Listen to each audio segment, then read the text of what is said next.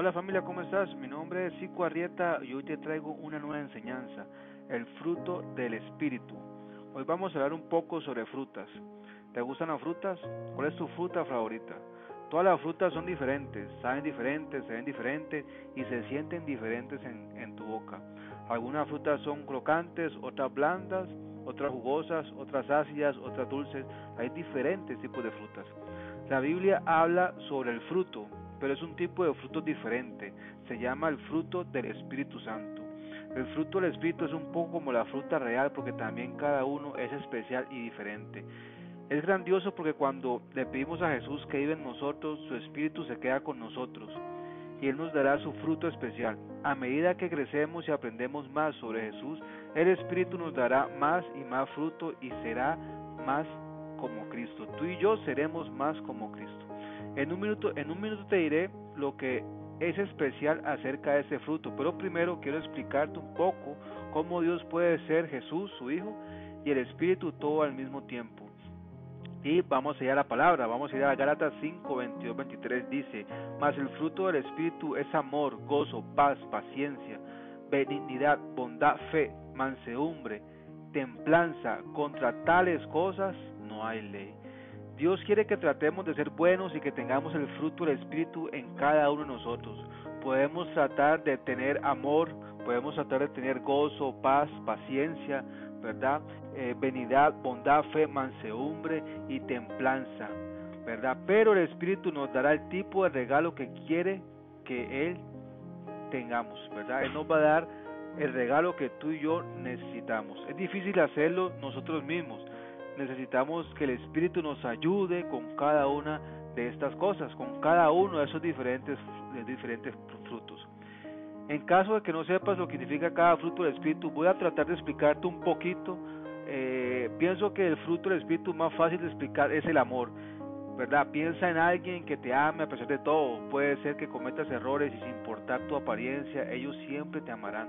Dios también nos ama a pesar de todo, a pesar de, de, nuestra, de nuestra apariencia, a pesar de lo que hagamos, pensamos o decimos. Y hasta te ama más que a tus padres. Él puede ayudarnos a amar a otros de la forma en que deberíamos hacerlo, ¿verdad?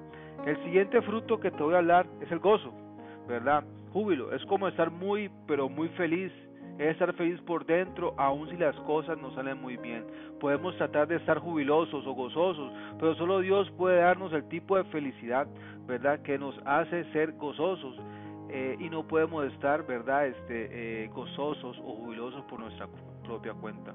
Cuando pensamos en la paz, usualmente pensamos en que no hay más no, no, hay, no, hay, no, hay, no hay peleas, no hay más guerras, ¿verdad?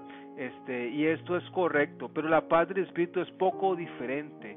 Es la paz que tenemos cuando llegamos a conocer a Dios muy bien, leyendo la Biblia, orando, ayudando, ¿verdad? Haciendo preguntas, ¿verdad? Y teniendo ese conocimiento en la palabra. Si tenemos esa paz en nuestro corazón, sentiremos una calma interior y sabremos que todos nuestros pecados han sido confesados y que Dios, ¿verdad?, nos perdona. Paciencia. Es el siguiente, el paciencia, este, es el siguiente eh, fruto ¿verdad? Que tenemos que tener cada uno de nosotros muy, pero muy presentes. Y estoy seguro de que sabemos cómo, lo que significa. Algunas veces te han dicho que tengas paciencia. La paciencia de, de lo que habla Dios es por las cosas pequeñas, cómo esperar para abrir tu regalo de Navidad, un, un, un ejemplo muy claro.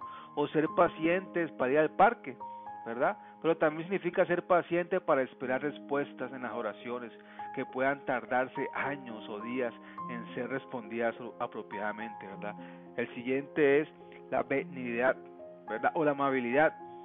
Debería ser fácil, pero a veces no lo es. Es fácil ser amable con alguien que ha sido eh, eh, egoísta contigo o, o te ha tratado mal, ¿verdad? Cuando Dios nos da este regalo es más que solo ser amable con otros. Él puede ayudarnos a ser amables con, con alguien que realmente lo necesita y nosotros ni siquiera lo sabemos, ¿verdad? El siguiente es la bondad. Tener un regalo de la bondad significa que Dios puede contar con que seremos honestos, ¿verdad? Me arrepentiré de mis pecados, me alejaré de las cosas malas. También debemos tratar de actuar de manera diferente hacia nuestras acciones. Para que ellos, ¿verdad?, este, puedan ver el fruto en nosotros, las personas puedan ver el fruto en nosotros. La única bondad real que tenemos es la bondad de Dios, ¿verdad?, que está viviendo en nosotros.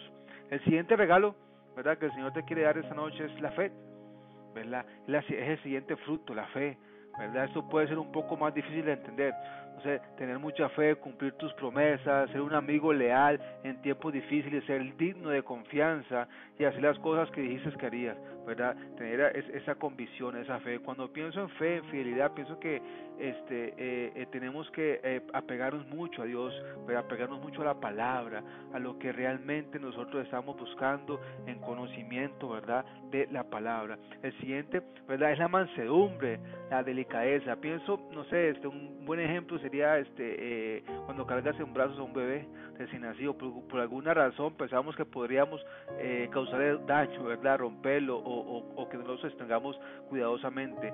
La clase de mansedumbre, de, delicadeza de la que Dios está hablando es similar a esta. Sin, sin importar la situación que se presente, debemos ser delicados, tenemos que tener esa mansedumbre. Esto, esto eh, no significa que no deberíamos defendernos si alguien está haciendo algo que, sabes que está, que está incorrecto, ¿verdad?